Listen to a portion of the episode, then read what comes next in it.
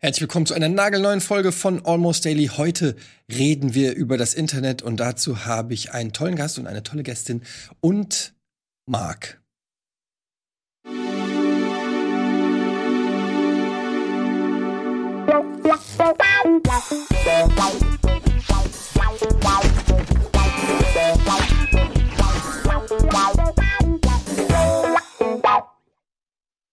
Herzlich willkommen zu einer nagelneuen Ausgabe von Almost Daily und ich freue mich ganz besonders heute mein Lieblingsthema, das Internet. Ja. Äh, Marc, wir haben heute fantastische Gäste. Andrea Hamm ist Doktorandin am Weizenbaum-Institut, forscht zum Internet der Dinge und Big Data, äh, vor allen Dingen in städtischen Gebieten habe ich hier stehen, hat eine Masterarbeit über soziale Bots und Chancen und Risiken von Drohnenjournalismus geschrieben. Hallo Andrea, stimmt das erstmal soweit, was ich da gesagt habe? Ähm, ja, so fast. Also meine Masterarbeit war zu Social Bots und politischer Kommunikation und ich habe äh, während meines Studiums einen äh, Artikel zum Thema Drohnenjournalismus äh, geschrieben, genau. Okay, was sich hinter diesem Begriff äh, verbirgt, wirst du uns hoffentlich gleich sagen. Und dann haben wir noch zugeschaltet Hans-Christian Gräfe. Er ist wissenschaftlicher Mitarbeiter der TU Berlin. Er ist Volljurist, Forschung vor allen Dingen zu Medien- und IT-Recht und Online-Medienrecht und Meinungsbildungsprozess in sozialen Medien sind so seine Kernkompetenz. Habe ich das richtig wiedergegeben? Ja, genau, das sind so meine Steckenpferde. Hallo. Hallo, herzlich willkommen, ihr beiden. Und Marc ist äh, bei uns auch Hast du mein Masterarbeitsthema da nicht stehen? Was ist dein Masterarbeitsthema? Oh shit. Ich krieg selbst mein Thema nicht mehr zusammen, aber ich habe über die Musikindustrie ge äh, geschrieben. Na. Passt jetzt vielleicht nicht. Streaming, naja, auch Internet, ne? Ist wie, auch wie das Internet. Streaming des Musikbusiness. Internet der Dinge. Ja. ja, also im Prinzip ist ja alles Internet der Dinge. Insofern trotzdem toll, dass wir jetzt hier zwei Experten haben aus zwei, zwar unterschiedlichen Bereichen, aber natürlich auch mit vielen Überschneidungen. Und ähm, deshalb auch digital zugeschaltet. ihr, ihr hättet auch kommen können, aber wir haben gesagt, nein, wenn es übers Internet äh, gehen soll, dann muss es auch übers Internet aufgenommen werden. Ähm, vielleicht mal ganz kurz erklärt für alle, die es nicht wissen, und das äh, inkludiert mich, ähm, was genau ist und macht das Weizenbaum-Institut? Ähm, ja, damit fange ich einfach mal an. Ähm, das Weizenbaum-Institut ist äh, das Deutsche Internetinstitut, ist ähm, öffentlich finanziert äh, vom Bildungs- und äh, es ist ein Verbundprojekt aus äh, fünf ähm, Universitäten in Berlin und Potsdam und zwei äh, weiteren Wissenschaftsinstituten. Und hier arbeiten über 100 WissenschaftlerInnen äh, aus verschiedensten Disziplinen zum Internet. Ähm, und es gibt ganz viele verschiedene Perspektiven, also aus der Psychologie, aus der Rechtswissenschaft, Kommunikationswissenschaft, technisch natürlich aus der Informatik. Ähm, und wir versuchen hier aus einem ganz komplexen äh, Feld heraus äh, wichtige Fragen zum Internet äh, zu bearbeiten, die man nur mit äh, interdisziplinärer Herangehensweise angehen kann. Oh, das klingt äh, jetzt erstmal schon mal so super interessant. Also überhaupt erstmal so ein Job, wo man sagt, ich erforsche das Internet, die Auswirkungen, die Veränderungen, die sich da mitbringen. Wo, wo fangt ihr denn da überhaupt an? Ab wann ist das, ab wann wird es eigentlich relevant, darüber zu reden? Weil das Internet gibt's ja jetzt rein technisch gesehen, weiß ich schon seit 50, 60 Jahren, aber so dann Ende der 90er fing das World Wide Web so richtig an. Dann haben wir äh, jetzt natürlich das Zeitalter der Social, also der sozialen Medien, der Social Networks. Wo ist da euer Startpunkt und ab wann wird's relevant für eure Untersuchung? Also der Fokus ähm, ist die vernetzte Gesellschaft. Also es geht jetzt nicht mehr nur darum, einzelne Technologien zu betrachten, sondern schon, wie äh, Internettechnologien und ähm, die zunehmende Vernetzung, also nicht nur über äh, PCs, äh, wie man das aus den 90ern noch kennt, sondern jetzt eben ähm, das Internet allgegenwärtig, also in unseren Smartphones, in Sensoren, in der Stadt verbaut, in Gebäuden. Ähm, eigentlich äh, werden überall Daten gesammelt und ähm, ausgewertet und ähm, transferiert. Und ja, die Idee ist äh, zu schauen, was macht das mit der Gesellschaft oder wie kann auch die Gesellschaft entsprechend ähm, auf bestimmte Sachen reagieren. Also es ist schon die Idee, dass das Institut auch Handlungsempfehlungen gibt äh, für die breitere Öffentlichkeit oder für die, für die Politik, ähm, um eben die komplexen Vorgänge zu verstehen. Und als Jurist, äh, Hans, Hans Christian, denke ich mir, ist es natürlich auch, also du bist ja noch relativ jung, so wie ich das zumindest sehe. Danke. Da, da, da, da war das ja schon dann, da muss das ja schon Teil der Ausbildung gewesen sein. Inwiefern ist denn auch dann der Schwerpunkt Internet sowieso eigentlich schon mittlerweile Teil der juristischen Ausbildung? Nee, im, im, im Grunde ja. Bei mir war es Teil der Ausbildung und das ist ja jetzt nichts, ähm, im Grunde nichts Neues. Also es gibt schon Menge Spezialbereiche oder Schwerpunktbereiche, sagt man im Jurastudium, dazu, die sich mit dem Informationsrecht oder dem Medienrecht oder dem Telekommunikationsrecht auseinandersetzen. Ähm, wenn man jetzt halt den Fokus mehr auf einen, einen, Anwendungsaspekt setzt, quasi das Internet oder gewisse Teilaspekte des Internets, ähm, dann kann man vielleicht auch von Internet sprechen oder so wie die aktuelle Regulierungslage aussieht, würde ich auch sagen, man muss langsam von Internetrecht sprechen, weil da sehr viel geschieht, was speziell auf einzelne Teilaspekte des Internets zugeschnitten ist. Ähm, ich würde aber noch einen ähm, bei Andrea noch gern ergänzen wollen, was wir am Institut machen, weil wenn wir jetzt immer so sagen, das Internet ist natürlich ein riesiger Bereich und es ist nicht so, dass wir da quasi alle einfach irgendwie drauf losforschen, je nachdem, wie wir lustig sind, sondern wir sind schon noch organisatorisch ein bisschen unterteilt. Also die meisten Forschungsgruppen haben oder alle Forschungsgruppen hier haben einen gewissen ähm, Teilfokus, was wir uns angucken wollen, sollen und dann auch tun. Und dann ist es nicht so, dass quasi jeder, jeder das gleiche Thema macht, sondern jeder hat so einen Teilaspekt rausgegriffen und unsere hast du ja am Anfang schon ein bisschen erwähnt. Aber das ist ja schon mal gut zu wissen. Wir haben ja den Presenter gesehen, Mint Magie, ähm, dass man, um bei euch zu arbeiten, quasi an so einem Institut, dass das deutsche Inst äh, Internetinstitut sozusagen ist, dass man äh, nicht beispielsweise Informatiker sein muss, äh, zwangsläufig oder sonstiges, sondern dass da wirklich sämtliche Fachrichtungen irgendwie zusammenkommen. Ähm, wie, wo war überhaupt vielleicht bei dir, Andrea, dann der Punkt, wo du gesagt hast, ja, äh, ich bin jetzt nicht klassisch als Kommunikationswissenschaftlerin aus einem technischen Bereich oder sonstiges, aber es interessiert mich trotzdem mega, wie kommt man dann da rein überhaupt? Also wie kommt das so zustande sozusagen, dass man dann in dem Institut landet eigentlich?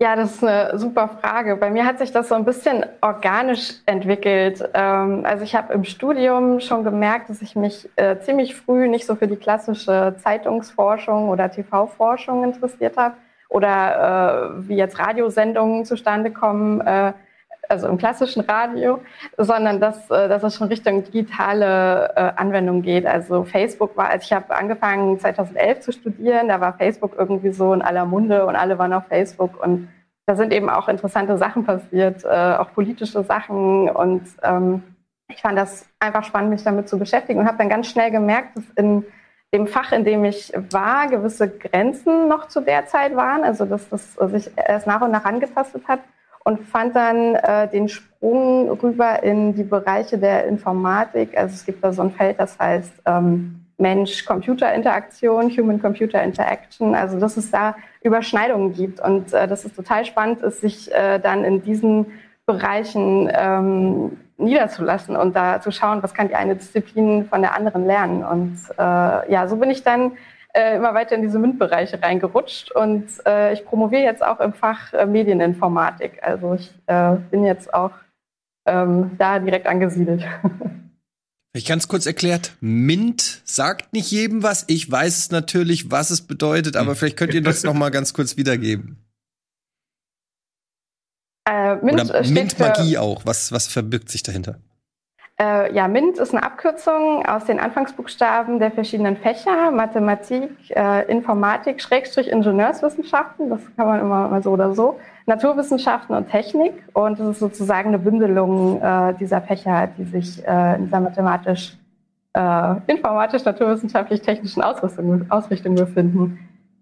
Und, genau. Und, und äh, MINT Magie, stimmt, die zweite Frage, ja. ähm, ist eine Kampagne des BMBF, äh, die sich speziell an junge Leute wendet, ähm, die überlegen, was sie später in ihrem Leben machen sollen und äh, wollen. Äh, und die, ähm, ja, die MINT-Berufe sollen im Prinzip vorgestellt werden und ähm, ein bisschen beleuchtet werden, weil sich eben auch wirklich nicht so viele Leute was darunter vorstellen können, die außerhalb dieses Bereiches arbeiten oder zur Schule mhm. gehen. Also das BMBF, das äh, äh, Bundesministerium für Bildung und Forschung, hat ähm, also sozusagen ein Interesse daran, auch junge Menschen für diese MINT-Fächer zu begeistern. Gibt es denn da Nachholbedarf in Deutschland? Sind wir in Deutschland ein bisschen MINT-müde? Das ist eine super Frage. Da bin ich jetzt gar nicht mit aktuellen Zahlen bewandert, aber ich glaube, was auch ein großer Aspekt ist äh, in den MINT-Fächern, äh, wo ich mir ziemlich sicher bin, ist, dass es da noch so einen Aufholbedarf ähm, von Schülerinnen oder Frauen im Allgemeinen gibt, ähm, dass da die Verteilung immer noch ein bisschen traditionell ist, dass dort viele ähm, männliche äh, Absolventen, Absolventen, ja, Absolventen sind und ähm, dass sich das auch an, an Schülerinnen richtet und junge Frauen. Und gibt es dafür eine Erklärung? Also woran liegt das, dass äh, mehr Männer sich den, den Naturwissenschaften hingezogen fühlen? Also wenn ihr es nicht wisst, könnt ihr auch sagen, keine Ahnung. Ich weiß es nämlich auch nicht, aber äh, es ist, es ist ja offensichtlich. Also bei vielleicht, uns im Mathe-Leistungskurs waren es auch immer irgendwie äh, zehn Jungs und ein Mädel oder so. Also das war auch schon vor 30 Jahren oder nee, wann war ich in der Schule? Ja, 40 glaube ich. 40, 40 Jahre. 50. Ja. Ich fürchte, es hat ein bisschen was mit Klischees zu tun und Stereotypen und ähm, ja, das. Also ich kann mich zum Beispiel auch an blöde Kommentare von meinem Physiklehrer damals erinnern, der äh, auch so pauschale Meinungen hatte ähm, dass äh, Mädchen da jetzt nicht so bewandert sind in dem Gebiet. Und ähm, ja, also es ist, äh, ist nach wie vor Aufholbedarf und wir müssen da dranbleiben, dass, äh, dass da mehr ähm, Gleichberechtigung oder gleiche, gleiche Chancen hergestellt werden. Ich meine, das haben ja im Grunde andere Berufsfelder auch schon hinter sich. Äh, wenn man 1950 sich angeschaut hat, wer da die äh, führenden juristischen Köpfe waren, waren es wahrscheinlich zum Großteil Männer und das ist heutzutage auch komplett umgekehrt. Also, ähm, soweit ich weiß, ist ein Großteil der juristischen Berufe ähm, zumindest ein leichter Frauenüberschuss, zumindest in der Justiz oder zumindest in der Ausbildung ist es aktuell glaube ich, knapp über 50 Prozent. Also wenn es äh, eher so geisteswissenschaftlich geprägte Berufe hingekriegt haben, warum sollte es nicht auch bei ähm, eher technisch angehauchten Berufen gehen? Ich denke, ein Großteil der Herausforderungen, die wir da haben, sind oder liegen vielleicht in der früheren Sozialisierung, die aber ja zum Glück, muss man sagen, auch langsam ein bisschen aufgebrochen wird. Also man muss halt den Leuten Mut machen, das zu machen, was sie wollen und nicht das zu machen, was sie sollen. Das ist ein, oh, das, den kann man in der Politik sehen, den Spruch. Also den finde ich, finde ich auch sehr gut. Ich würde vielleicht. habe ja. probiert, eine salomonische Lösung zu einer Frage zu finden, wo es halt mehr persönliche Meinungen oder educated guesses sind als wirklich gesicherte Fakten. Hm. Oder zumindest die bei mir präsent sind. Ich würde gerne mal ähm, jetzt knallhart hier einsteigen, was konkret ihr da eigentlich tut quasi, damit man mal ein Gefühl kriegt dafür, was inwiefern ihr am Internet forscht. Man kann euch ja auch, haben wir im Vorgespräch gehört, theoretisch als Internetforscher unter einen Hut bringen, äh, wenn man so will. Aber ihr sitzt ja nicht mit einem Messgerät an einer Internetleitung und sagt, oh, hier laufen 16 Mbit durch, das erforsche ich mal also, so. habe ich gar nicht gedacht, dass das Nee, so, so passiert es nämlich tatsächlich gar nicht, Etienne. So. Sondern es geht ja äh, quasi, wie ich erfahren habe, mehr darum, hier, was passiert im Internet, was, äh, was äh, passiert beispielsweise jetzt auf uns bezogen vielleicht auch in Kommentarspalten auf äh, Social Networks und so weiter. Sprich, äh, Stichwort äh, Social Bots und Trolle äh, zum Beispiel. Das ist ja auch so ein Thema, ähm, dem ihr euch, soweit ich weiß, äh, gezielt annehmt, oder? Also ähm, wie kann man es nennen? So eine Debattenkultur auch oder gesteuerte Kultur oder sonstiges, also Social Bots, Trolle, das ist auch so ein Ding, oder? Lass mich erst die flapsige Antwort bringen, Andrea, bevor ja. du seriös antwortest. Ich war tatsächlich mal an der Hauptinternetleitung, die durch Deutschland führt, in Frankfurt am D-Kix oder D-Zix. Da laufen quasi so unterhalb von zwei Straßen zwei dicke Kabelstränge entlang, die, wenn man sie durchhacken würde, ich weiß, ich glaube 80, 90 Prozent des Internetverkehrs lahmlegen würden. Also ich war da mal. Okay. Nicht das ist der absolute Albtraum. Ja. nee, es ist, es ist tatsächlich ziemlich beeindruckend, weil es recht abgeschirmte Gelände sind und quasi einfache, unscheinbare Lagerhallen. Aber wenn du weißt, was da drunter langläuft und welche infrastrukturelle Bedeutung das Ding hat, dann ist es schon ganz schön krass, weil ähm, in vielen Bereichen hat Deutschland Nachholbedarf, aber zumindest was so Infrastruktur angeht, einer der Hauptinternetknoten der Welt liegt mitten in Deutschland. Das ist ja, das bietet ja auch Möglichkeiten für man möchte soweit nicht denken, aber kriminelle Machenschaften quasi fast schon Angriffe, ähm, naja, Terror kann man es vielleicht nicht nennen, aber man, man hat ja, das sind ja ganz neue Möglichkeiten, wenn man an einem Punkt irgendwas reinwirft oder ja. mit großem Gerät kappt oder so und damit ähm, quasi. Oder wenn man vielleicht der Geheimdienst ist und an einem Punkt gerne möglichst viel abgreifen möchte. Wow, das wird ja, das wird noch richtig deep hier. Aber lasst uns erstmal, bevor wir da weitermachen, zurückkommen zu den Social Bots und den Trollen im Internet, weil damit hat man, haben wir es hier bei Rocket Beans auch, natürlich auch täglich zu tun. Was sind da eure Beobachtungen? Wie, was sagt die Entwicklung? Ich habe, wo war das denn neulich gelesen, dass junge Menschen äh, immer weniger Interesse an Hate-Kommentaren haben? Habe ich eine Statistik gelesen, wo ich mir auch erstmal gedacht habe, wieso haben die überhaupt Interesse an Hate-Kommentaren? Aber okay, wie, wie, wie nehmt ihr euch den Thema an? Was sind eure Forschungsfelder da?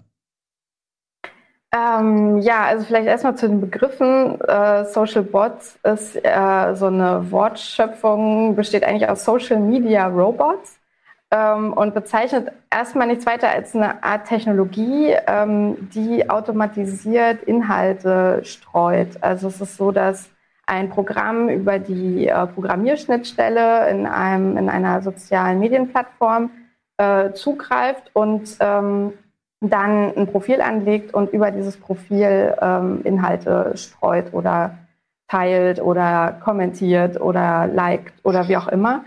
Und man kann im Prinzip diese, diese Technologie ähm, in alle möglichen Arten, äh, in allen möglichen Arten ansetzen. Also es gibt zum Beispiel jetzt auch nicht nur negative Bots, es gibt auch Infobots, die irgendwie stündlich Wetterdaten äh, twittern oder ähm, Radiostationsbots, die immer sagen, welcher Titel aktuell spielt. Ähm, und unter dem Begriff Social Bots hat sich aber so eine negativere Wirkung rauskristallisiert, also ähm, eine Einflussnahme auf öffentliche Kommunikation, ähm, die ja auch vermehrt in sozialen Medien stattfindet, also politische Diskussionen oder auch ähm, Diskussionen zu bestimmten Aufregerthemen oder polarisierenden Themen, ähm, die dann eben mithilfe dieser Bot-Technologie äh, verstärkt werden können. Ähm, die besondere Problematik bei den Bots ist sozusagen die Skalierbarkeit, also dass man, dass eine einzelne Person mit relativ wenig Aufwand äh, im Internet Anleitungen findet, Bots äh, zu erstellen und die dann auch aufsetzen kann und die dann ähm, ja, Inhalte weiterverbreiten können. Und so kann im Prinzip die Meinung, also rein theoretisch gesprochen, kann die Meinung einer Person millionenfach äh, in dem Netzwerk geteilt werden. Jetzt ist das natürlich alles sehr vereinfacht, weil es gibt schon Mechanismen äh, auf den verschiedenen Plattformen, die dagegen steuern. Ähm, die veröffentlichen ja auch immer wieder äh, Absichtserklärungen und auch äh, und, und treffen auch Maßnahmen, äh, dass es eingedämmt wird. Also diese ganz einfach programmierten Programme werden schon gestoppt und sehr schnell gelöscht. Aber es ist auch so ein bisschen ein Katz-und-Maus-Spiel, weil ähm, es werden natürlich dann neue Programme entwickelt und äh, die werden dann nicht gleich erkannt und können einen gewissen ähm, Einfluss nehmen. Und ähm, genau, mit den Trollen ist es im Prinzip äh, so, dass dort auch eine negative Auswirkung ähm, mit verbunden wird. Und die Trolle sind aber Profile, die manuell gesteuert werden. Also die können auch teilweise automatisiert sein, dass sie zum Beispiel immer wieder einen bestimmten Hashtag retweeten, ohne das jetzt händisch zu machen. Ähm, aber sie können auch komplett manuell sein. Und äh, da ist so ein bisschen ähm, ja, der Knackpunkt, dass das häufig ähm, be bezahlte Bereiche sind, also dass, ähm, dass äh, bestimmte Firmen, sogenannte Trollfarmen, darüber wurde berichtet und äh, das wurde auch äh, aufgedeckt in bestimmten Zusammenhängen. Ähm, ja, dass die im Prinzip dafür arbeiten, konkrete Inhalte zu verbreiten, äh, um bestimmte Themen zu setzen oder auch zu diffamieren oder Personen anzugreifen um, oder äh, bestimmte Themen zu überdecken. Und ja, gerade in Bezug auf Wahlkämpfe, äh, wo natürlich eine gewisse, ein gewisser Zeitdruck ist und eine, eine Frist, äh, wo dann die Wahl stattfindet und bis wann sich die äh, Wählerinnen und Wähler informieren können, ähm, gibt es dann natürlich äh, große Sorge, dass äh, eine gewisse Beeinflussung der WählerInnen stattfinden kann. Wobei die Forschung hier noch ziemlich äh, in den Anfängen steckt. Also inwiefern jetzt diese Technologie, die die Vervielfältigung möglich macht und auch die die, ähm, die, die Parameter in den sozialen Netzwerken, also äh, Anzahl von ähm, Tweets oder Anzahl von Followern ähm, oder Anzahl von Kommentaren, also wie diese, diese ähm, Parameter beeinflusst werden, heißt noch nicht, dass das auch die Meinung der Menschen beeinflusst. Also da ist dann noch mal äh, eine andere Art von Forschung und äh, nochmal eine andere Betrachtung notwendig. Und ähm, da ist das Feld gerade dabei, äh, gute Methoden zu entwickeln, wie das gemacht werden kann. Okay, aber das ist ja also erstmal ein riesen Themengebiet, weil das ja auch alles so ineinander greift. Also ja. vom, vom ja. künstlich äh, erzeugten Shitstorm oder Likes auf, auf irgendwelche Posts, die eigentlich gar keine Likes sind, die dadurch aber eine Gewichtung kriegen, die dann wieder von den klassischen Medien aufgegriffen werden, weil sie eine scheinbare Gewichtung haben. Dadurch wird ein Diskurs gesetzt. Ähm, gleichzeitig merkt man auch dieses äh, Thema Desinformation, was wir ja auch, worüber wir auch sprechen wollen. Man merkt ja so ein bisschen, man glaubt fast man ist richtig misstrauisch geworden, egal von wo die Quelle kommt. Früher war es so, wenn es in der Tagesschau steht, dann, äh, dann ist das Gesetz. Heute, wo hat denn die Tagesschau das überhaupt? Der, wer ist denn der Redakteur oder die Redakteurin oder die Journalistin, die diesen Artikel für die Tagesschau geschrieben hat? Wo war sie? Wo hat sie ihre Informationen? Und irgendwann kann, du kannst es ja gar nicht mehr als Normalsterbliche alles immer bis zur Quelle verfolgen. Also ähm, wie, wie soll sich das in Zukunft entwickeln? Wie können wir denn überhaupt noch mit gutem Gewissen irgendwas aus dem Netz konsumieren, ohne dass uns jemand äh, ja an der Nase herumführt? Ja, da, da muss ich mal ganz kurz einsetzen. So doof das ist, ist es eigentlich gar, gar nicht so eine schlechte Haltung, erstmal die Informationsquellen oder die Information an sich nicht einfach ungefiltert aufzunehmen, sondern generell eine gewisse Skepsis oder ein gewisses Hinterfragen zu stellen. Ähm, weil es gibt schon einen Unterschied zwischen seriösen Quellen und irgendwelchen Sachen, die man irgendwie irgendwer von irgendwem weitergetwittert hat oder irgendwie auf Facebook geschrieben hat. Ähm, aber eine gewisse Grundskepsis schadet meines Erachtens gar nicht so sehr. Es ist wesentlich sinnvoller, bei allen Quellen erstmal ein bisschen skeptisch zu sein, als manche Quellen einfach ungenommen äh, zu glauben oder alle, am schlimmsten alle Quellen einfach ohne vernünftige Überlegung zu glauben. Aber natürlich muss man da auch differenzieren, dass es einen Unterschied gibt zwischen den dahergebrachten Qualitätsmedien ähm, wie der Tagesschau oder den, den Leitmedien. Das schützt die nicht davor, auch mal irgendwie eine Ente zu bringen oder eine Information, die sich im Nachhinein dann aber korrigieren. Ähm, aber es gibt auf jeden Fall einen Unterschied zwischen denen und sagen wir mal eher unseriösen und äh, wenn man selber recherchiert, auch schnell rauszukriegenden zweifelhaften Online-Quellen. Ich würde aber gern noch, gern noch, einen, noch mal einen, einen kleinen Schritt zurückgehen bei dem Thema Social Bots, weil du hast vollkommen recht, das ist, ähm, man kann an diesem einen Begriff, hinter diesem Begriff steht eine riesige Komplexität, die halt irgendwann bis hin zu Desinformation und Plattformwirtschaft und allem geht.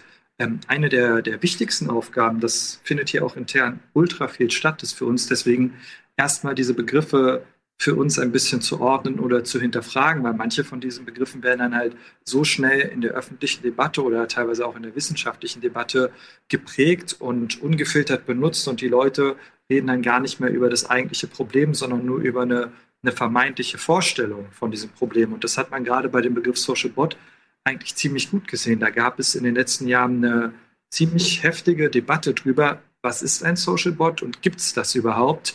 Ähm, wo, hinter dem aber meines Erachtens so ein paar Missverständnisse lagen, was, was ein Social Bot bedeutet. Weil wenn ich mir jetzt vorstelle, ein Social Bot ist irgendwie das total hochautomatisierte, selbstständig wie ein Mensch agierende Computerprogramm, so quasi die, die, wie, wie in der Matrix, die Agenten, diese komplett selbstständig und der Social Bot macht dann, was er will mit seinem gewissen Auftrag und die Techno äh, oder, oder aus der Technik wird dann gesagt, ja, das geht überhaupt nicht. Dann haben wir aber im Grunde schon mal eine krasse Fehlvorstellung darüber, was der Social Bot ist. Weil wenn ich glaube, das ist ein Programm aus der Matrix, dann sage ich natürlich, oh Gott, Social Bots sind super gefährlich, muss das verbieten. Wenn ich aber sage, Social Bot ist nichts anderes als vielleicht früher mal die Druckerpresse, womit er halt quasi eine Meinung oft vervielfältigen kann und so selbstständig agiert er gar nicht, ist nämlich vorprogrammiert, dann habe ich eine ganz andere, ganz andere Grundvoraussetzung. Und wenn die Leute aber nicht wissen, wie die unterschiedlichen Vorstellungen davon sind, gerade auch in den Medien, dann kommen wir zu krassen Debatten, die aber irgendwie überhaupt nicht mehr zielführend sind. Und das erlebt man bei sehr, sehr vielen Bereichen oder sehr, sehr vielen von diesen Internet-Buzzwords. Und deswegen ähm, diskutieren wir hier intern ziemlich viel darüber. Was bedeutet denn das? Was, ist, was steht da genau dahinter? Wie ist das aus der kommunikationswissenschaftlichen Perspektive? Was würde ein Informatiker sagen? Was sagt eine Kommunikationswissenschaftlerin? Und probieren das quasi so von hinten ein bisschen aufzudröseln und können damit eigentlich auch ganz gut nach außen gehen, zu sagen, manchmal ist es sinnvoll, erstmal genau darüber zu gucken, was verstehen wir denn darunter? Ist das alles so wild? Und sollten wir uns sich erstmal genau angucken, worüber wir reden. Und das machen wir recht viel. Oder es ist ganz oft der erste Schritt. Anders funktioniert es interdisziplinär oft auch nicht, muss man noch dazu sagen.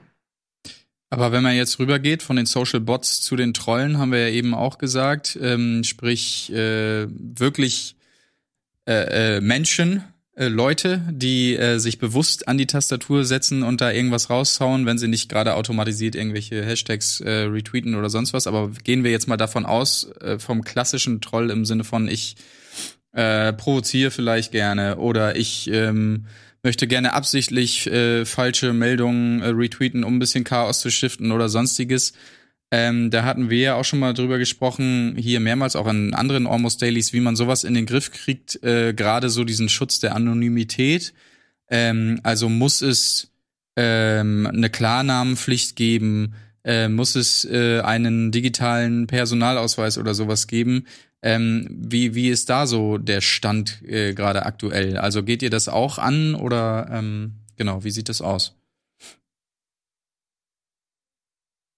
das, das, das, sind, das, sind, es sind auf jeden Fall Themen, Themen, die immer eine, alle eine Rolle spielen, um die wir auch drumherum kreisen. Also um erstmal die einfachen Antworten vorwegzunehmen, ja, über solche Sachen wie, wie digitale Identitäten oder digitale Ausweisinstrumente kann man nachdenken, werden auch zurzeit von der Regierung umgesetzt. Die Frage ist da bei sowas nicht das Ob, sondern eher das Wie.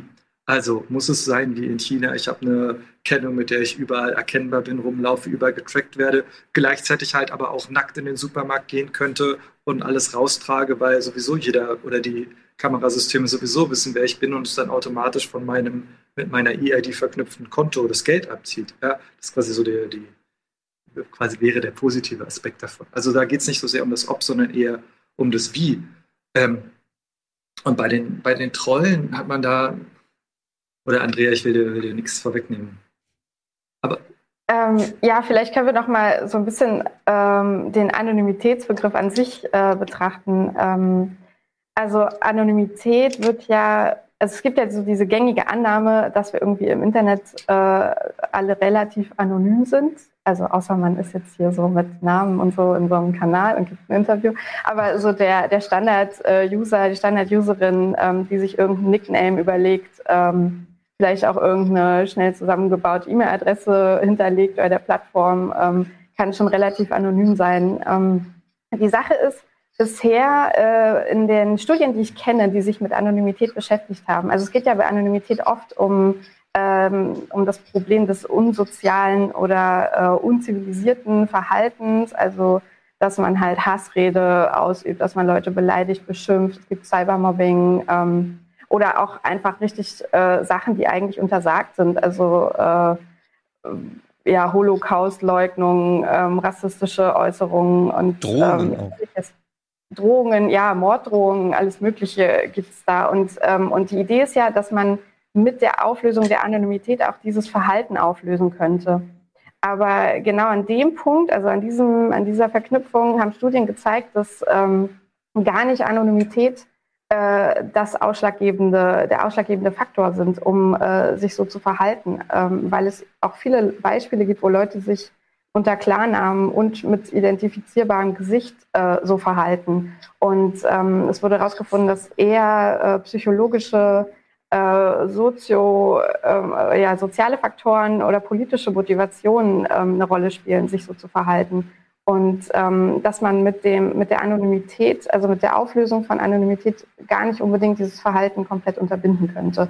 Weil wer die Motivation hat, sich so zu verhalten, ähm, würde das auch weiter tun. Deswegen wäre jetzt meine Herangehensweise, ähm, auch wenn das jetzt nicht mehr mein Fachgebiet ist, wäre eher auf der anderen Seite ähm, anzusetzen. Also Leute, die mit diesen, ähm, mit diesen, ja, ob das äh, ja, also unangenehmen Erfahrungen, die ja dann auch teilweise kriminell äh, sind oder ähm, ja, zumindest äh, die, die untersucht werden müssen, dass, dass man halt diese Leute unterstützt und, äh, und dass man dort ähm, auch vielleicht an die Polizei stärkt ähm, und äh, dort auch konkrete Anlaufstellen schafft, äh, die sich ganz schnell und ähm, und unbürokratisch. Aber das ist dann jetzt eher Hans äh, Gebiet, vielleicht. Ja, aber wenn ich da noch mal ganz kurz einhaken darf, weil also da geht es natürlich dann auch um so eine, um die Frage der Haftbarkeit. Und ich glaube, wenn man von Anonymität redet, dann denkt man einfach immer, ja, okay, was will man machen? Man, die Person ist nicht greifbar. Natürlich kann man über die IP irgendwie was tracken und so,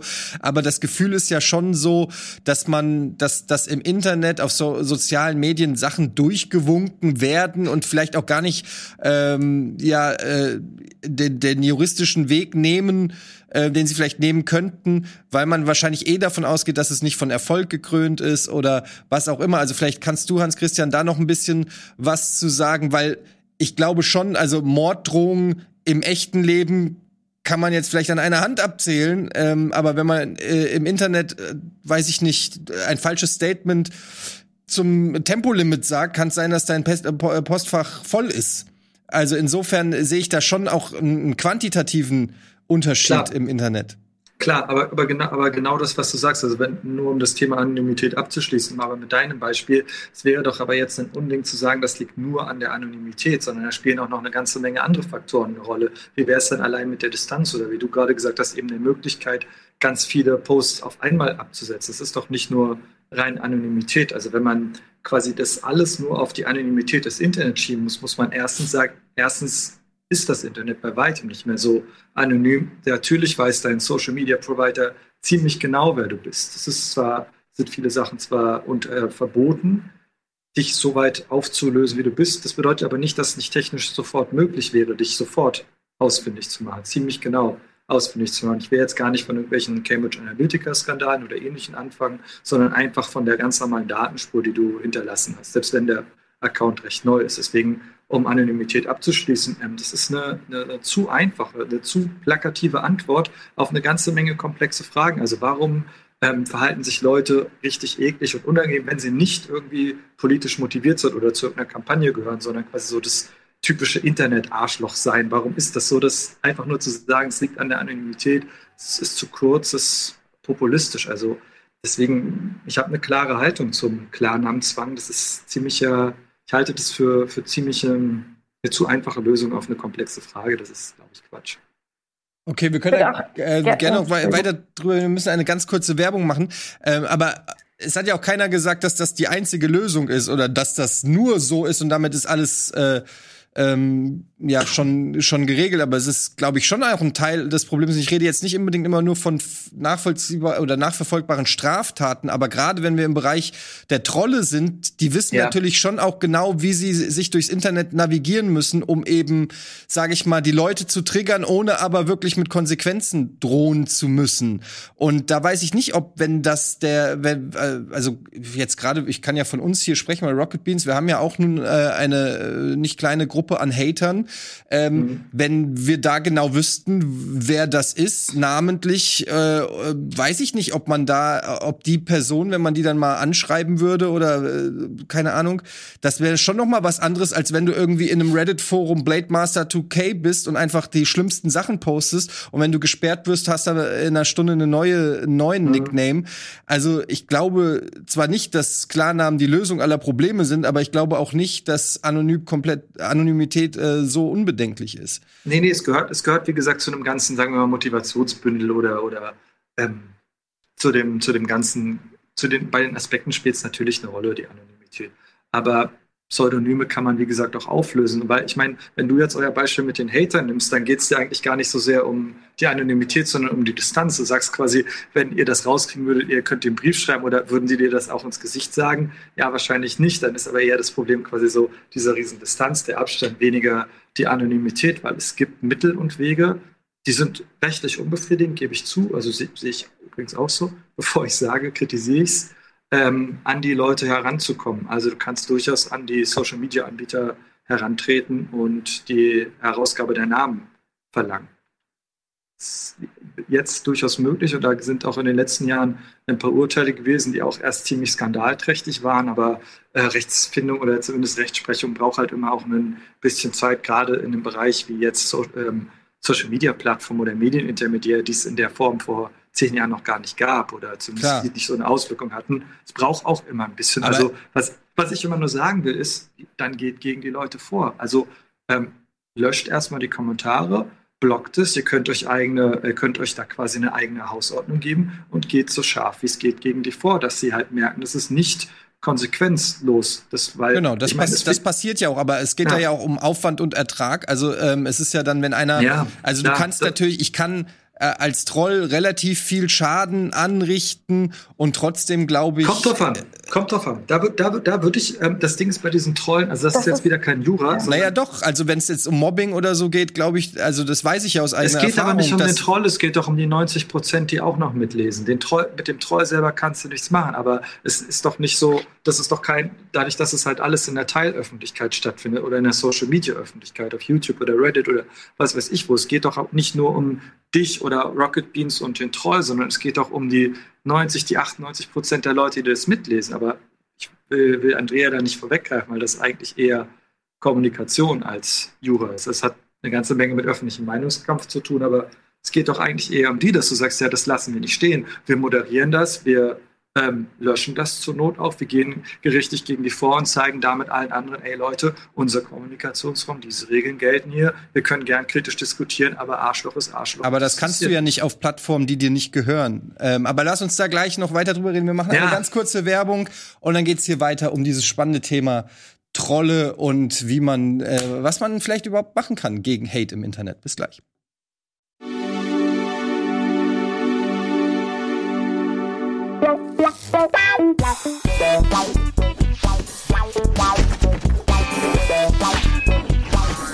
Bye.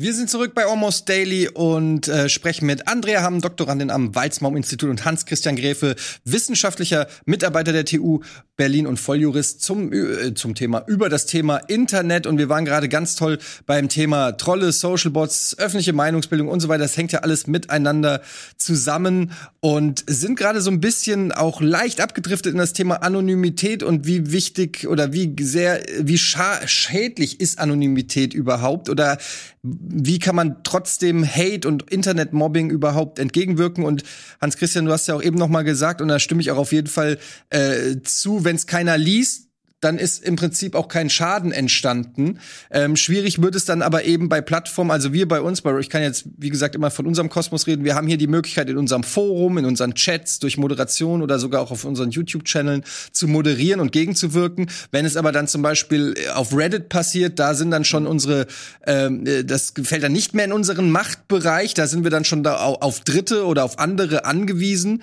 Und da ist es dann eben nicht so einfach, das durch Blocken ähm, oder so ja zu verhindern und wir können auch natürlich dann nicht steuern, wie viele Leute es sehen und ähm, wir haben äh, auch Haterforen, das äh, da, da, das lesen Tausende von Leuten und da ist relativ schwer beizukommen. Andrea, du scharrst schon mit den Hufen. Ja. Ja, ich, ähm, also wir haben jetzt ja relativ lange über äh, schädliche Auswirkungen oder möglicherweise schädliche Auswirkungen ähm, gesprochen. Und ich würde gerne noch mal eine andere Perspektive auf das Anonymitätskonzept bringen. Und zwar ähm, ganz allgemein gesagt äh, ist Anonymität ähm, eine Grundlage, um ähm, sich so zu verhalten, also sich entgegen der sozialen vorherrschenden Normen zu verhalten. Äh, und das kann halt je nach Kontext auch äh, total positive Auswirkungen haben. Also zum Beispiel, wenn, man's, äh, wenn man an Whistleblowing äh, denkt, ähm, dass man eben Teil einer Organisation ist, in der irgendwas schiefläuft äh, und man weiß nicht, an wen man sich wenden soll, dass man dann eben Kanäle hat, im Schutz der Anonymität ähm, diese, diese Missstände zu kommunizieren und äh, auch an einem, einer breiteren äh, Öffentlichkeit äh, teilhaben zu lassen. Oder eben auch ähm, der äh, Schutz journalistischer Quellen. Also das äh, geht in eine ganz ähnliche Richtung, dass ähm, wenn Journalismus, ähm, investigativer Journalismus ähm, ist natürlich darauf angewiesen, dass äh, er auch Quellen hat, die ähm, also investigativer Journalismus ist Aufdeckungsjournalismus äh, von gesellschaftlichen Missständen äh, zum Beispiel oder von Fehlverhalten. Und ähm, da ist natürlich Anonymität ein ganz großes Thema. Also viele Leute würden ohne den Schutz der Anonymität ähm, gar keine Aussagen machen. Und das passiert eben heutzutage auch sehr stark vermittelt über digitale Tools, also äh, Messenger oder auch Social-Media-Plattformen. Ähm, ein drittes Beispiel, was ich gerne noch erwähnen würde, wären ähm, Tabuthemen ähm, oder auch äh, Opfergruppen, die, äh, die sich zusammenfinden im Schutze der Anonymität und ähm, die äh, die Möglichkeit haben, äh, sich auszutauschen ähm, oder auch äh, sich gegenseitig Unterstützung zu geben, eben im in dem Schutze, dass sie anonym sind. Und wenn man jetzt ähm, eine pauschale Klarnamenpflicht äh, einführt und äh, Anonymität komplett aufhebt in äh, unseren sozialen Netzwerken, dann würden auch viele, ähm, viele sehr äh, positive Effekte, ähm, die auch äh, gut für die Demokratie sind oder gut für, die, ähm, für den sozialen Fortschritt, ähm, dass sich eine Gesellschaft weiterentwickelt, ähm, würden dann wegfallen. Und das ist halt auch noch eine Sache, die man, äh, die man bedenken sollte, wenn man, ähm, wenn man über Anonymität spricht. Das, also, ja. Ich finde, warte, ich, dass ich da kurz noch ergänze. Ich, man muss auch ein bisschen, bisschen auch immer eine praktische Frage im Hinterkopf behalten. Was, nehmen wir mal jetzt euer, euer Reddit-Beispiel oder nehmen irgendein Forum, das klein ist, sitzt in was weiß ich wo, äh, irgendwo wo außerhalb der EU, außerhalb der USA, kein Rechtshilfeabkommen oder ähnliches. Ja, und da wird die ganze Zeit nur über die beiden Rocket Beans Moderatoren hergezogen, die ganze Zeit. Was willst du denn dagegen machen, wenn du an die Leute nicht rankommst, an das Land nicht rankommst, auch nicht heraus findest, was das ist. Und was würde dir ein gesetzlich regulierter in Deutschland oder in der EU Klarnamenzwang helfen, wenn sich das Forum einfach auch nicht daran halten würde? Mit genau den, aus genau den gleichen Gründen, warum es sich jetzt nicht jetzt da lauter Hass ist, weil es halt einfach ein, sozusagen ein Raum ist, der irgendwo ist, gut versteckt ist, vielleicht auch nicht die große Bedeutung hat, dass man eben nicht die Rechte durchsetzen kann, willst du die Webseite dann, dann geblockt haben?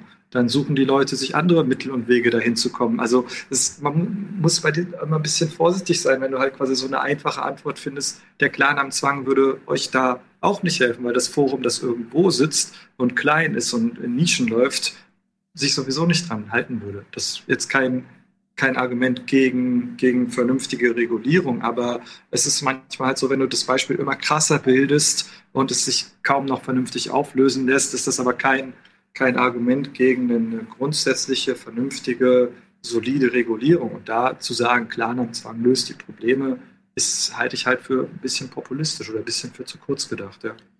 Wie ist denn, es wäre vielleicht auch eine Frage an dich, Hans-Christian, wenn man jetzt sagt, Klarnamen sind es nicht, sondern man muss eher von der anderen Seite kommen und über die Plattformen an ist die Leute. Schon so. Ist Gen doch schon so.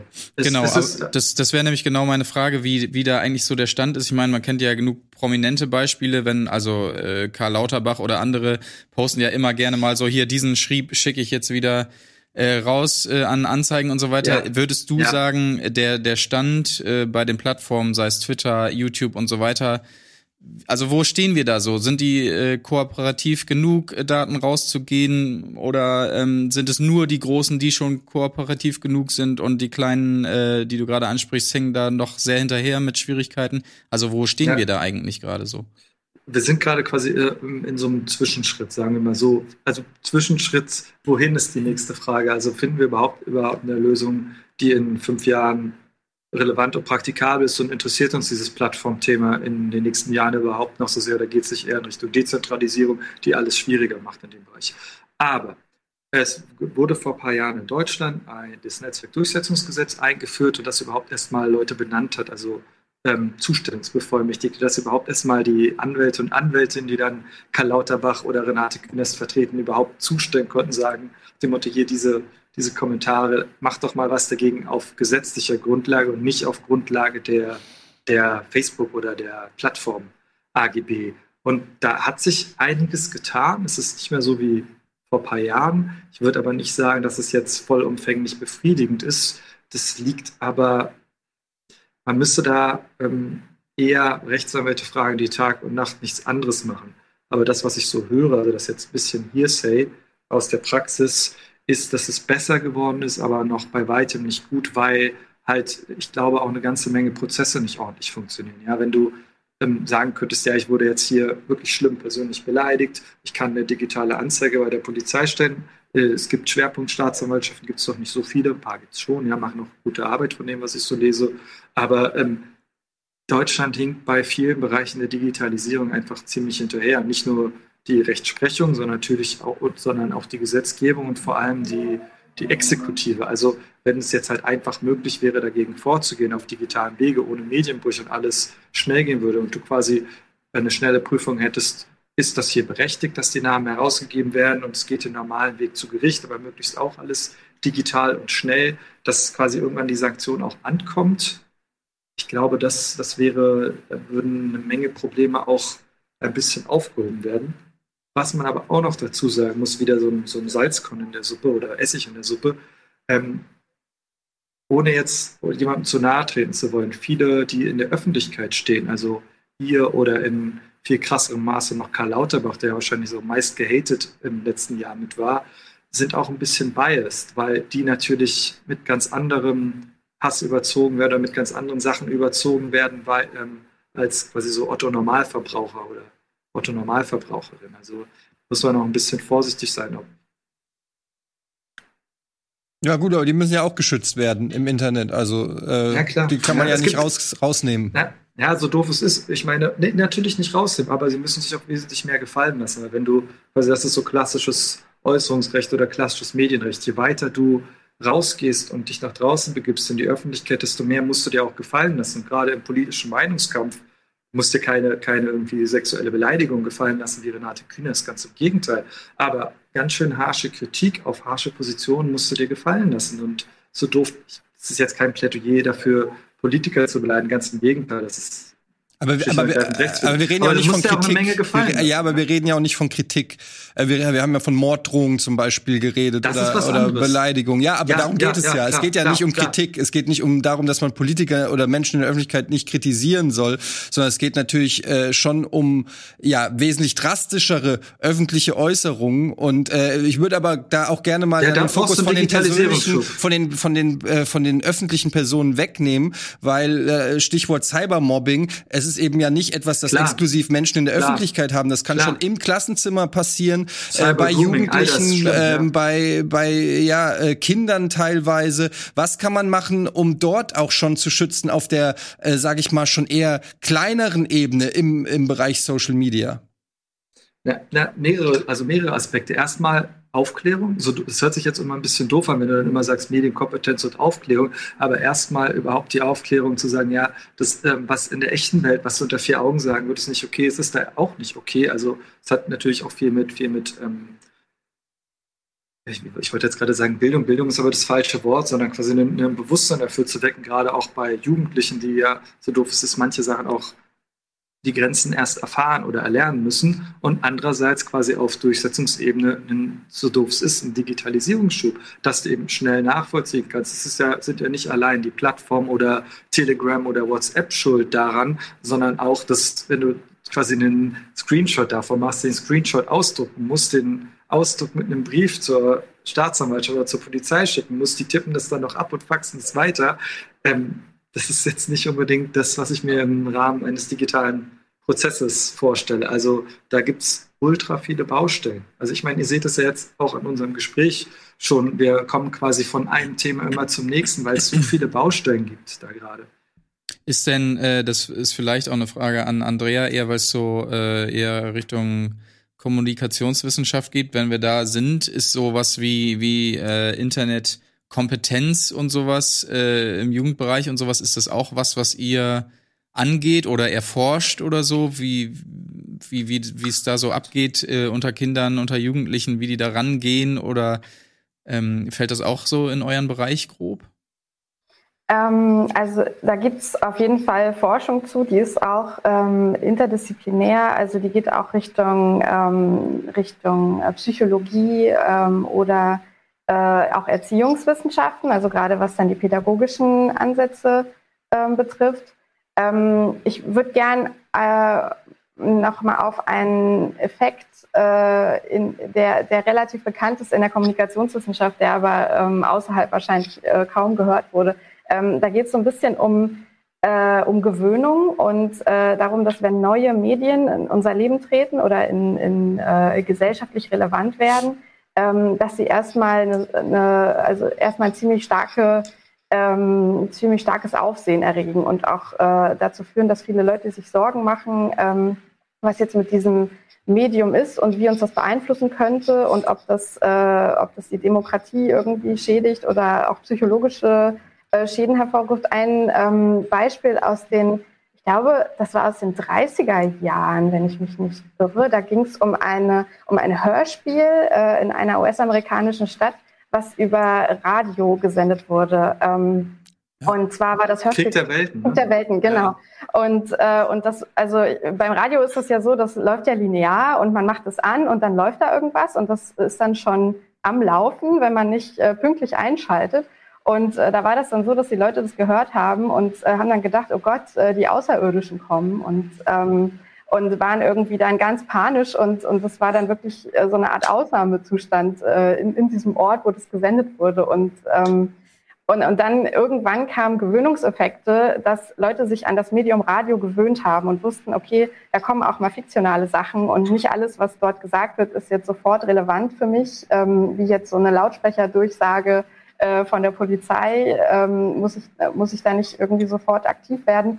Und das ist ähm, so ein bisschen die, die Hoffnung, äh, dass auch solche Gewöhnungseffekte ähm, mit den sozialen Medien äh, oder, oder es gibt so eine so eine Art Gewissheit, dass das auch äh, einsetzen wird. Also dass bestimmte Effekte, die wir jetzt haben, die uns sehr stark beschäftigen, wo die Leute ähm, noch keinen guten Weg gefunden haben, damit umzugehen, dass sich auch viel im Laufe der Zeit äh, über Lerneffekte lösen wird. Also dass ähm, ja, also die Frage ging ja äh, um Kinder und Jugendliche und, ähm, und dass die natürlich sehr früh und auch sehr intensiv Kontakt haben mit allen möglichen Apps, mit Messengern, mit ähm, Spiele-Apps äh, und, ähm, und es gibt dann ja auch ähm, immer weitergehende Regulierung äh, von bestimmten Themen, ähm, dass, äh, also dass zum Beispiel äh, Kinderbereiche geschaffen werden müssen äh, für bestimmte Apps und ähm, dass Eltern auch Kontrollfunktionen äh, einstellen können, um eben die Zugänge ihrer Kinder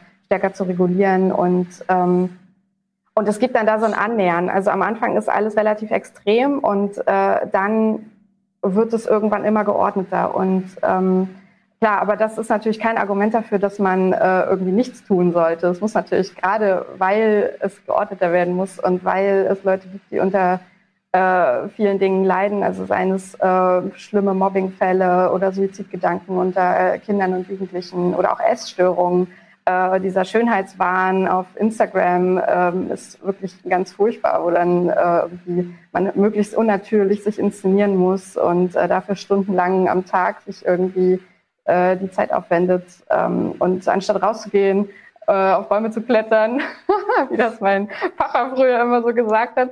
Und ähm, ja, also wir leben halt in, in, in einer Welt voller, voller digitaler Tools und ähm, es gibt viel zu tun. Also ich meine, Forschung versucht halt hier äh, auch viel zu überbrücken. Also dass eben ein Verständnis dafür geschaffen wird, äh, was jetzt angegangen werden muss und was, äh, was vielleicht sich auch mit der Zeit ähm, irgendwie einpegelt. Ähm, und äh, ja, ich denke, die äh, solche Sachen wie Hate Speech äh, im Internet ähm, sind auf jeden Fall ein wichtiges Thema, für das man, für das man noch bessere Lösungen braucht, als ähm, jetzt einfach irgendwie irgendwo melden und hoffen, dass sich die Plattform darum kümmert. Ähm. Habt ihr? Aber es ist ja nicht so. Aber es ist ja nicht so, dass daran nicht gearbeitet wird. Also gerade genauso wie wir mit euch jetzt darüber diskutieren, ähm, wir beide, aber auch hier am Institut, es finden viele viel Gespräche, gerade auch mit, mit Politik oder mit Ministerien oder im Hintergrund statt. Also diese Themen, die uns jetzt hier gerade sehr beschäftigen, beschäftigen natürlich auch die Politik. Aber genauso wie Andrea gerade beschrieben hat, dass erstmal eine gewisse Gewöhnung ähm, stattfinden muss, dauert es natürlich auch immer eine gewisse Weile, bis halt Gesetzgebung da ist. Und manchmal ist die gut, manchmal eher nicht so. Und ähm, ist, das ist halt leider ein bisschen das Problem, dass wir in einer sehr schnelllebigen Zeit leben oder es wird auch nicht, der, meines Erachtens nicht langsamer, aber die Politik halt eine gewisse Zeit braucht, um selber es erstmal zu analysieren und auch aber, aber worüber sprechen wir? Ich meine, Facebook gibt es seit 15 Jahren, Twitter gibt es seit 10 Jahren. Ähm, also woran müssen wir uns denn gewöhnen äh, da noch? Also naja, das Facebook, das es 2010 gab und das Facebook von heute haben, glaube ich, nicht mehr so viel gemein. Also gerade was gerade was so die Algorithmisierung angeht oder den, die Auswirkungen auf die Öffentlichkeit. Außerdem musst du doch zugeben, dass es einen Unterschied gibt, als wenn Facebook irgendwie Milliarden Leute erreichen kann oder das kleine Hater-Forum in was weiß ich, wo ähm, das keiner liest außer den Hatern, also das außerhalb der in der öffentlichen Diskussion keine große Rolle spielt. Und das war jetzt quasi auch vor ein paar Jahren der Ansatz des Netzwerkdurchsetzungsgesetzes, dass man sehr viel kritisieren kann, aber die, ein, der eine der Grundideen war, ähm, in die Regulierung fällst du erstmal nur, wenn du eine gewisse Größe erreichst. Also Ja, aber man hat schon das Gefühl, dass also die Politik deutlich langsamer ist als die, die ja tatsächliche Entwicklung. Und es bringt mir ja auch nichts, wenn in 20 Jahren ja. irgendein Gesetz erlassen richtig. wird oder so. Also ähm, und da würde mich auch interessieren, Stichwort Medienkompetenz. Wer vermittelt die denn eigentlich? Äh, äh, gibt es mittlerweile, also ich weiß es jetzt, ich, mein, mein großer Sohn ist in der Grundschule, da gibt es das Thema noch nicht. Ähm, gibt es diese Themen in der Schule? Werden die an, angegangen, wie man sich in Social äh, Networks verhält? Und auch zum Beispiel, ähm, habt ihr ja auch angesprochen, die Auswirkungen sich bewusst äh, zu machen, äh, mit Opfern von Cybermobbing zu reden. Ich weiß, in, in, in meiner Schulzeit, ich weiß nicht, wie es bei euch war, da, da, da wurde natürlich sowas, aber im quasi analog analog äh, berichtet. Also wenn ein Schüler oder eine Schülerin fertig gemacht wurde oder so, dann haben wir darüber gesprochen, was das für Auswirkungen äh, haben könnte und so weiter. Gibt es das auch in, in jetzt heutzutage in einer digitalen Form? Wer bringt den jungen Menschen denn Internetkompetenz oder Medienkompetenz überhaupt bei? Weil ich glaube nicht, dass das die Eltern teilweise können und wollen und machen oder vielleicht auch einfach die Zeit gar nicht haben. Ich habe dazu eine Meinung. Ich möchte aber lieber noch ein bisschen, also Andrea, vielleicht hast du was was nicht Meinung, sondern Fakten ist. Also es ist leider auch gar nicht äh, das Gebiet, in dem ich unterwegs bin. Ähm, ich könnte mir vorstellen, von dem, was ich jetzt auch, aber auch nur als äh, Leserin von diversen Medienartikeln und so gehört habe, dass es äh, sehr unterschiedlich aussieht. Also es gibt äh, einige Schulen, die, ähm, die da sehr stark sind und die da auch Schwerpunkt- oder Projektwochen organisieren und ähm, da sehr viel Wert drauf legen. Und dann gibt es auch einige ähm, die, wo, wo das noch gar nicht auf dem Lehrplan steht. Ähm, ich bin da aber überfragt, was, was da äh, die Politik organisiert hat, äh, also die Kultusministerkonferenz, ähm, was da in den Schulen unterrichtet werden muss oder nicht. Es ist natürlich auch immer Landessache, aber zumindest ja. können wir, um uns ein bisschen rauszureden, sagen, wir haben tatsächlich mal einen Lehrerworkshop gegeben zu genau dem Thema. Und zwar nach einem Vortrag, den, den wir lustigerweise auch zusammen gehalten hatten, kam damals ein, ein Lehrer aus NRW, der hat, das weißt du besser, du hast die, die Kontaktaufnahme lief über dich. Ja, das war ähm, ein Mitarbeiter vom Lehrerfortbildungswerk äh, oder Fortbildungsgesellschaft äh, in NRW. Und ähm, der ist auf uns zugekommen nach unserem Vortrag auf der Republika, wo wir auch über Social Bots und Trolle und Meinungsfreiheit ähm, und illegitime Kommunikation im Netz gesprochen haben. Und äh, dann haben wir für, ich glaube, das waren 60 Teilnehmende. Das waren zwei Gruppen, oder? Zwei Gruppen, genau. Ich glaube jeweils 30. Ähm, haben wir dann einen Tagesworkshop gemacht, wo wir eben über genau diese Begriffe gesprochen haben. Ähm, was sind Trolle, was sind Social Bots? Also alles Lehrerinnen und Lehrer, nicht irgendwer. Genau, und da hatten wir, also das haben wir auch total gerne gemacht, weil wir ähm, auch die Hoffnung hatten, dass das dann eben so einen Streueffekt hat, also dass wir selber so eine Art Bots sind, äh, wo die Information skaliert äh, von einem Lehrer zu den Klassen ähm, und dann in verschiedene Klassen zu verschiedenen Schulen. Und ähm, genau, also ich äh, glaube, da kann man nie genug machen in diesem Bereich, gerade weil sich die, die, die digitalen Plattformen auch so schnell wandeln und ähm, jetzt ist irgendwie Instagram cooler als äh, Facebook und ähm, wer weiß, was mit TikTok noch so ist und ähm, vielleicht ist TikTok auch irgendwann wieder weg. Äh, es gibt halt immer wieder neue Herausforderungen und man muss eigentlich ständig dabei bleiben, neue Workshops zu machen oder also neue Bildungskampagnen zu machen. Und ähm gerade dadurch, dass es, dass es so schnelllebig zurzeit ist, äh, also zumindest vorsichtige Einschätzung, ist es vielleicht auch ein bisschen ein Generationenproblem. Also wenn wir so über Digital Natives reden oder Generation Y und Z, ähm, ich meine, das, was im Grunde, wenn wir jetzt hier drüber sprechen, ist es doch eine Art Medienkompetenz und ihr habt ja selber auch eine Reichweite von gewissen Leuten äh, eine gewisse Reichweite an junge Leute. Ähm, es hilft, hilft nichts anderes, als ähm, ein Bewusstsein zu schaffen für viele Probleme und dass ähm, manche, das ist jetzt wieder so ein bisschen doofer Spruch, es gibt jetzt nicht immer die einfache Antwort auf diese komplexen Fragen, aber ähm, so, so haben wir es zumindest mal im Jurastudium gelernt, wenn, wenn du man seine Oma fragen würde, würde sagen, ist das gut oder richtig, ist das richtig oder falsch, dann trifft das schon zu 90, auf 90 Prozent der Fälle hinzu. Und ich glaube nicht, dass es jetzt so schwierig ist, das Jugendlichen zu vermitteln. Das sind ein paar Sachen, die quasi im echten Leben oder im, im analogen Leben nicht in Ordnung sind, auch da nicht in Ordnung sind. Und dass ein gewisses Bewusstsein auch bei Jugendlichen, die sind ja nicht blöd, die sind nur jung, schon da ist. Das zu schaffen, ist quasi wie immer Aufgabe Eltern, Schule, Medien, Intermediäre vielleicht mal. Also da kann, können sich die Leute, glaube ich, nicht aus der, der eigenen Pflicht nehmen. Weil so doof das ist, äh, wenn ich jetzt meinem Kind gestatte, mit weiß ich nicht, mit zehn ein Smartphone zu haben, aber keine Ahnung habe, was da drauf passiert oder was da für auch Gefahren hinterstecken, dann muss ich mich selber vielleicht ein bisschen hinterfragen. Also so doof das ist, es gibt ja eine ganze Menge Möglichkeiten, das auch jugendkonform zu nutzen, auch in, auch in Deutschland. Ich bin jetzt kein Jugendschutzrechtler, ich habe mit paar zu tun. Es gibt da Möglichkeiten, wie man da auch als Eltern Einfluss drauf haben kann. Du musst dich halt dann nur damit beschäftigen. Aber das ist quasi bei jeder Technologie immer das Gleiche. Wenn ich eine gewisse Technologie nutzen will, muss ich mich zumindest ein bisschen damit auseinandersetzen. Es ist jetzt eigentlich egal, ob das eine digitale Technologie ist oder irgendwas Analoges.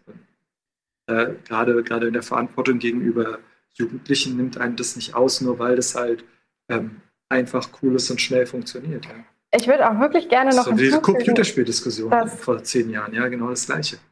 Ja, ich würde auch wirklich gerne noch hinzufügen, dass Medienkompetenz oder Internetkompetenz oder ähm, ja, der geschulte Umgang damit, dass das auch nicht nur eine Sache von jungen Leuten ist, ähm, ja. sondern dass auch gerade ältere Leute, ähm, die sich ja jetzt auch vermehrt, also jetzt seit schon in den letzten Jahren, äh, vermehrt auch äh, auf soziale Medienplattformen anmelden und dort auch aktiv sind, ähm, dass auch dort viel Aufklärungsbedarf besteht. Also Absolut. Also gerade ähm, in Richtung ähm, Desinformation oder jetzt es gibt, gab ja auch sehr viel äh, Falschinformationen im Rahmen der Impfkampagne und ähm, äh, das sind halt auch Sachen, die die darf man nicht vergessen, weil eben bei Medienkompetenz immer schnell nur auf die Kinder und Jugendlichen geguckt wird ja. und ähm, die haben aber noch unter Umständen noch gar kein Wahlrecht. Äh, deswegen muss man da auch schauen.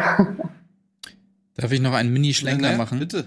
Äh, und zwar gab es vorhin kurz das Stichwort, äh, dass die Medien oder ähm, Vernetzung ja überall um uns rum inzwischen ist, auch äh, bezüglich des Thema Medienkompetenz haben wir eben drüber gesprochen. Also Stichwort, alles ist vernetzt, Big Data, überall um uns rum. Ich kann mit meinem Smartphone den Rasenmäher steuern oder sonstiges. Da forscht ihr ja auch dran, soweit ich weiß, was, was die ganze Vernetzung und Datenmenge und so weiter angeht. Meine Frage ist, wenn man da forscht, ist es eher, oh ja, wie cool, was für Möglichkeiten und ich kann hiermit das steuern und weiß gleichzeitig, was in meinem Schlafzimmer passiert, weil alles vernetzt ist. Ist es eher cool, was für Forschungsmöglichkeiten oder ist es, oh Gott, alles ist vernetzt, äh, meine Tony-Box hört mit, wenn ich äh, private Gespräche führe oder sonstiges. Also äh, was würdet ihr sagen oder hält es sich die Waage? Ist es äh, mehr so Forschung, Gefahren, Big Data, Vernetzung und so weiter oder ist es eher Chancen und juhu, äh, toll, was da alles passiert? Eine schwere Frage äh, zu Ende. Eigentlich nicht. Eigentlich Soll ich mal anfangen? Eigentlich nee. ist eine ganz leichte Okay, sehr gut. Also, soll ich mal anfangen? Ja, bitte. Ja, ähm, also tatsächlich ist es ganz witzig, weil genau zu dem Thema ist äh, ein Kollege von uns, der auch in der gleichen Forschungsgruppe ist, äh, der beschäftigt sich damit, äh, ob unsere Smartphones mithören, wenn wir die äh, auf dem Tisch haben und ähm, hat da auch äh, Studien zu durchgeführt. Ähm, also ich würde sagen, hier am Weizenbaum-Institut haben wir vielleicht eher diese Oh je Haltung. also oder einige Leute von uns äh, haben, haben diese Oh je Haltung, weil wir ähm, eben sehen, dass wir als öffentlich gefördertes äh, Institut ähm, gerade nicht diese Idee haben, äh, neue Marktinnovationen äh, irgendwie vorantreiben zu wollen, äh, sondern wir schauen schon genau, was macht es mit den Leuten. Es gibt zum Beispiel eine Gruppe, die heißt ähm, äh, soziale Medien und das Wohlbefinden. Ähm, also die schaut sich psychologische Effekte an und ähm, wir heißen äh, Verantwortung und das Internet der Dinge. Also das Internet der Dinge ist ja so ein, auch so ein Marketingbegriff dafür, ähm, dass überall kleine Sensoren sind, die ähm, Daten sammeln. Und wir schauen uns das eben aus der Perspektive äh, an, dass man verantwortungsvollen Umgang damit hat. Also mein Thema konkret äh, geht in Richtung Nachhaltigkeit. Ähm, äh, ich habe mir angeschaut, äh, wie ähm, engagierte Bürgerinnen und Bürger äh, Sensoren äh, selber zusammenbauen, also so Sensorkits äh, selber zusammenbauen und die äh, bei sich zu Hause oder ähm, in ihrer Stadt aufhängen und Daten sammeln zu einem Thema, was sie persönlich ähm, betrifft, also Luftverschmutzung zum Beispiel oder ähm, Wasserqualität. Und äh, die dann mit diesen Daten auch Argumente sammeln, die sie dann äh, in den entsprechenden ähm, Institutionen äh, in ihrer Stadt oder in ihrer Kommune äh, dann auch diskutieren können oder äh, öffentlich machen können und ähm, damit eben auch äh, gewisse Themen setzen, die vorher ohne diese Daten nicht gesetzt worden wären. Ähm, ja, vielleicht noch ein allgemeiner Schwenk. Ähm, wir als Grundlageninstitut, äh, Grundlagenforschungsinstitut äh, haben schon eher so den Ansatz, äh, Prozesse zu verstehen und Erklärungen zu finden für Phänomene, ähm, die da sind ähm, und äh, daraus dann gewisse äh, Empfehlungen vielleicht auch ableiten zu können oder Effekte zu beschreiben. Und dann gibt es natürlich noch die angewandte Forschung oder auch Industrieforschung, ähm, die dann natürlich eher in Richtung äh, neue Innovationen entwickeln. Äh, wie kann ich irgendwie äh, ein Rasenmäher noch schneller machen? Äh, welches Kabel muss ich austauschen? Oder also das ist überhaupt nicht mein Gebiet. Ähm, aber wie kann ich äh, meinen Code noch schneller programmieren, dass er nicht die ganze Nacht rechnet, sondern das in einer halben Stunde schafft? Und ähm, also diese, ähm, diese Arbeit wird eher in der angewandten Forschung gemacht. Ja, wir, ich finde, es ist alles, diese ganzen Themen allein über Big Data können wir hier äh, stundenlang äh, diskutieren. Ja. Es sind so viele spannende Themen. Wir können natürlich nur ein bisschen jetzt hier äh, innerhalb dieser Stunde ein bisschen an den Oberflächen kratzen. Die Zeit ist nämlich schon wieder um. Ähm, ich, ich würde gerne noch vielleicht noch mal ganz kurz auf die Mint-Kampagne eingehen, weil das ist ja letztendlich auch ähm, der Grund, weshalb ihr auch eigentlich hier seid. Äh, wir sind aber natürlich abgedriftet in alle anderen äh, Bereiche. Aber ähm, wie können wir denn jetzt, wie gehen wir jetzt hier raus aus diesem Almost Daily und unsere Zuschauerinnen und Zuschauer sagen, ja, yo, Naturwissenschaften, da äh, mache ich aber mit. Ähm, was sind die konkreten Andockpunkte, die, die man auch jetzt jungen Menschen mitgibt, wenn man sich für diese Bereiche interessiert? Und ich finde, ihr gebt ja auch beide ein sehr gutes äh, Beispiel dafür ab, dass man auch tolle Berufe erlernen kann in diesen in diesen Bereichen, die zwar sehr unterschiedlich sind, aber äh, also auch spannende Betätigungsfelder. Was was würdet ihr gerne noch den jungen Menschen mit auf den Weg geben? Aha. Soll ich anfangen? Fang ja, gerne, fang gerne naja, an, Hans-Christian. Naja, ja, das, ähm, äh, wir haben da ja ein bisschen eine andere Perspektive drauf, die aber nicht, glaube ich, glaube ich, trotzdem gar nicht so schlecht ist, weil wir ja beide eher ähm, Geisteswissenschaftler oder wir beide aus dem geisteswissenschaftlichen Bereich kommen. Das, was ich super cool finde hier an dem Institut und weshalb diese Kampagne auch, ähm, weshalb ich diese Kampagne so auch persönlich supporten würde, selbst wenn, wenn jetzt nicht das am BMBF hängen würde, ist dieser Austausch mit all den Fächergruppen. Und für mich als, für mich als Jurist ist es ungemein bereichernd, wenn du quasi Techniker hast, also Leute aus dem MINT-Bereich hast, die aber über das Feld ein bisschen hinausschauen wollen, die quasi sagen, ja, ich habe jetzt eine, eine, riesige technische Expertise, aber Technik allein gesehen löst quasi keine Probleme, sondern wir brauchen diesen interdisziplinären Austausch. Und umgekehrt ist deswegen meine oder wahrscheinlich Andreas Perspektive auch mit, dass ein gewisses Fable für MINT brauchst du auch, wenn du hier arbeitest. Das heißt, es ist jetzt gar nicht so, dass du sagst, oh, ich ähm, konzentriere mich jetzt so sehr auf einen Bereich, und ähm, mit Mathe habe ich als Jurist gar nichts zu tun. Das ist so, ich glaube, das ist in, in ein paar Jahren recht obsolet und umgekehrt eben ganz genauso. Ohne MINT geht es nicht und äh, es ist un, unglaublich bereichernd, überhaupt eine ganze Menge Dinge überhaupt verstehen zu können, ähm, und nicht quasi, wenn, wenn man irgendwie 30, 40, 50 Jahre zurückdenkt, auf irgendwie so einen ganz krassen technischen oder Industriefokus begrenzt zu sein, sondern MINT und Gesellschaft kannst du heute nicht mehr voneinander trennen. Und im Grunde hast du einen riesigen Vorteil, wenn du da Stärken hast, selbst wenn du erstmal sagst, ich habe jetzt noch nie davon geträumt bei VW oder bei, bei ähm, irgendwo Turbinentriebwerke zu entwickeln oder Motoren zu entwickeln. Ein bisschen so, ne? Nee, überhaupt nicht. Fand ich äh, nochmal ein schönes Schlussplädoyer. Äh, Andrea, wolltest du noch was hinzufügen oder ja? Ja, also erstmal muss ich Hans kurz korrigieren. Äh, ich bin keine Geisteswissenschaftlerin, sondern eine. Ich bin Jurist, ich bin auch keine. Also, ich, wie, wie, sollte man das sagen? Wir sind beides keine Techniker. Techniker. Ja, genau. Ja, also der Unterschied vielleicht ähm, ist, äh, dass Geisteswissenschaften sind, ähm, sind nicht empirisch äh, angelegt. Das heißt, man erhebt keine Daten und ähm, macht äh, und, und äh, errechnet keine Ergebnisse und ähm, sondern man beschäftigt sich vor allem mit Texten und ähm, schreibt Texte und ähm, klingt doch gut. Denkt. genau. Ähm, ja, äh, zu der Frage, ich ähm, würde sagen, was so mein Eindruck ist von den, äh, von den jungen Leuten von heute, ist, dass sich doch extrem viele äh, für soziale Medien interessieren und auch gerne ähm, sich dort darstellen, ihre Kanäle pflegen und sich ähm, auch äh, ja eigentlich bestmöglich äh, auf diesen Plattformen bewegen möchten. Und dass man dann vielleicht von diesem Interesse, was ja schon sehr weit verbreitet ist, auch wagen sollte, auch als junger Mensch, ähm, einfach mal dahinter zu schauen. Also was steckt hinter der Plattform? Ähm, wie werden dort Inhalte sortiert? Ähm, wie sieht das eigentlich technisch aus? Und, ähm, und dann kann man eben mit Hilfe eines äh, mathematisch-technischen Studiums, ähm, welcher Studiengang das dann auch immer ist, kann man eben auch die Fähigkeiten erlernen, auch selber sowas zu schaffen. Ähm, oder eben bei diesen großen Plattformen später mal zu arbeiten und sie zu verändern. Ähm,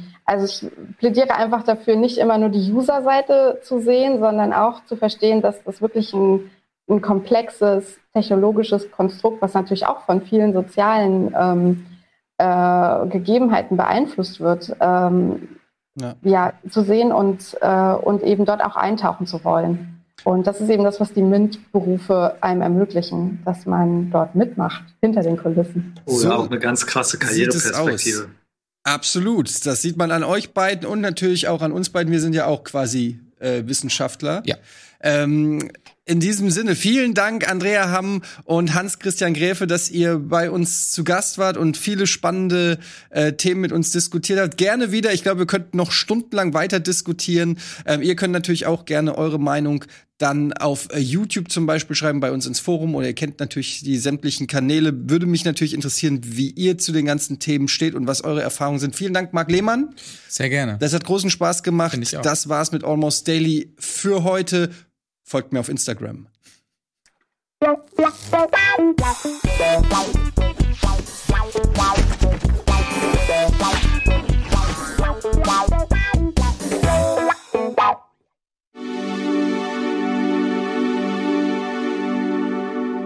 Diese Sendung kannst du als Video schauen und als Podcast hören. Mehr dazu unter rbtv.to slash almostdaily.